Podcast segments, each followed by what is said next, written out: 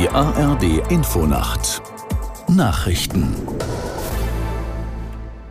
um 0.30 Uhr mit Ronald Lessig. Bei der Bahn beginnt in der Nacht zu Mittwoch ein neuer Streik der Lokführer. Er soll bis Freitag dauern.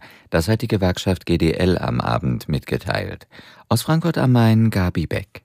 So soll ab Dienstagabend 18 Uhr zunächst DB Cargo bestreikt werden. Anschließend will die GDL auch im Personenverkehr streiken. In der Nacht zum Mittwoch ab 2 Uhr werden die Lokführer hier ihre Arbeit niederlegen.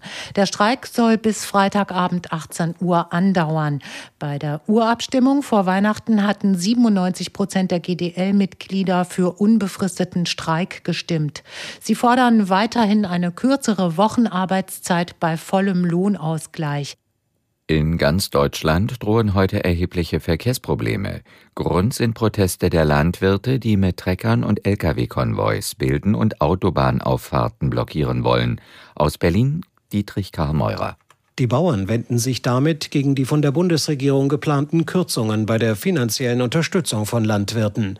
Auch wenn die Pläne teilweise zurückgenommen wurden, halten die Bauern an ihren Protesten fest. In sozialen Netzwerken wurde intensiv für die Aktionen mobilisiert, auch von Trittbrettfahrern. Das Bundeskriminalamt warnt vor einer Unterwanderung der Proteste durch rechte Gruppierungen. Der Präsident des Deutschen Bauernverbandes Joachim Ruckwied grenzte sich erneut ab und rief zu friedlichen Protesten auf. Persönliche Angriffe und Drohungen, so wie letzte Woche gegen Vizekanzler Robert Habeck, seien ein No-Go. Die USA warnen vor einer dramatischen Verschärfung der Lage im Nahen Osten. Die Region befinde sich in einem Moment erheblicher Spannungen, sagte Außenminister Blinken bei einem Besuch in Katar. Israel müsse die Zivilisten in Gaza besser schützen. Die durch den Krieg vertriebenen Palästinenser müssten so schnell wie möglich nach Hause zurückkehren können, so Blinken.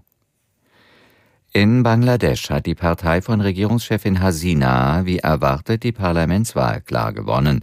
Medienberichten zufolge liegt die Awami League uneinholbar vorn, obwohl erst ein Teil der Stimmen ausgezählt ist. Für die 76-jährige Hasina wäre es die fünfte Amtszeit. Vor der Wahl hatte es in Bangladesch massiven Druck auf andere Kandidaten gegeben.